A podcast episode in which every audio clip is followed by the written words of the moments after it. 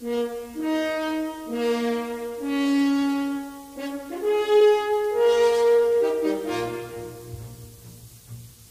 and welcome back to the Psychology of Learning German. My name is Gerhard Ohrband. I'm a lecturer and work in organizational psychology and a German language teacher. We are back after some month of taking a break or after some month of focusing on my other podcast, which is called uh, Work and Organization Psychology with Gerhard Ohrband. From today, we'll continue with uh, practical tips and strategies for improving your German every Saturday. So, today we'll talk about how to learn German by the method of contrasting. Do you make mistakes by confounding the following? The dative and the accusative case, or passive voice with werden or with sein, or the following pairs of verbs liegen, legen, stehen, stellen, sitzen, setzen, or conjunctions like ob, wenn, or wenn, wann, or als, wenn. In all similar situations, one of the most productive techniques I know of is to make sentences in a contrasting manner. Further below, I'll give you a list of examples. The basic idea is this. In our native language, we base our judgment on our memory.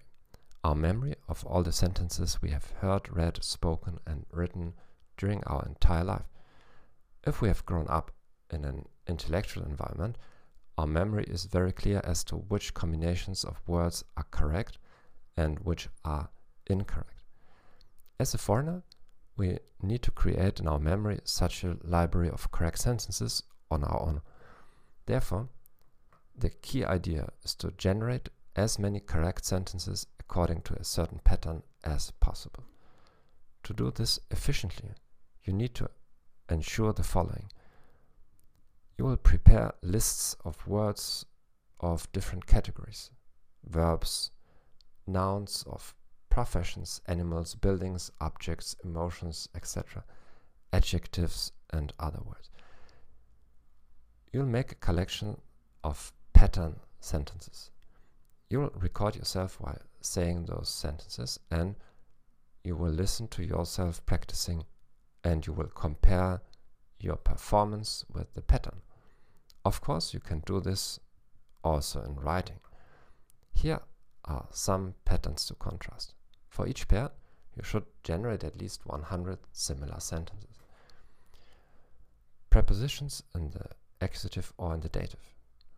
Ich gehe in die Schule, ich bin in der Schule.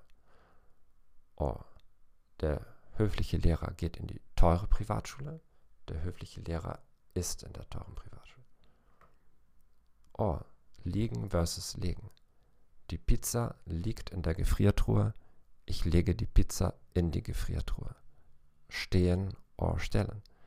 Das Buch steht im Regal. Ich stelle das Buch ins Regal. Ob, wenn. Ich gehe mit dir ins Kino, wenn ich Zeit habe.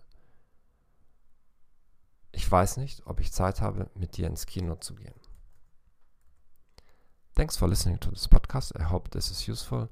Please write me any questions you have and I'll answer them in the upcoming episodes. Auf Wiederhören.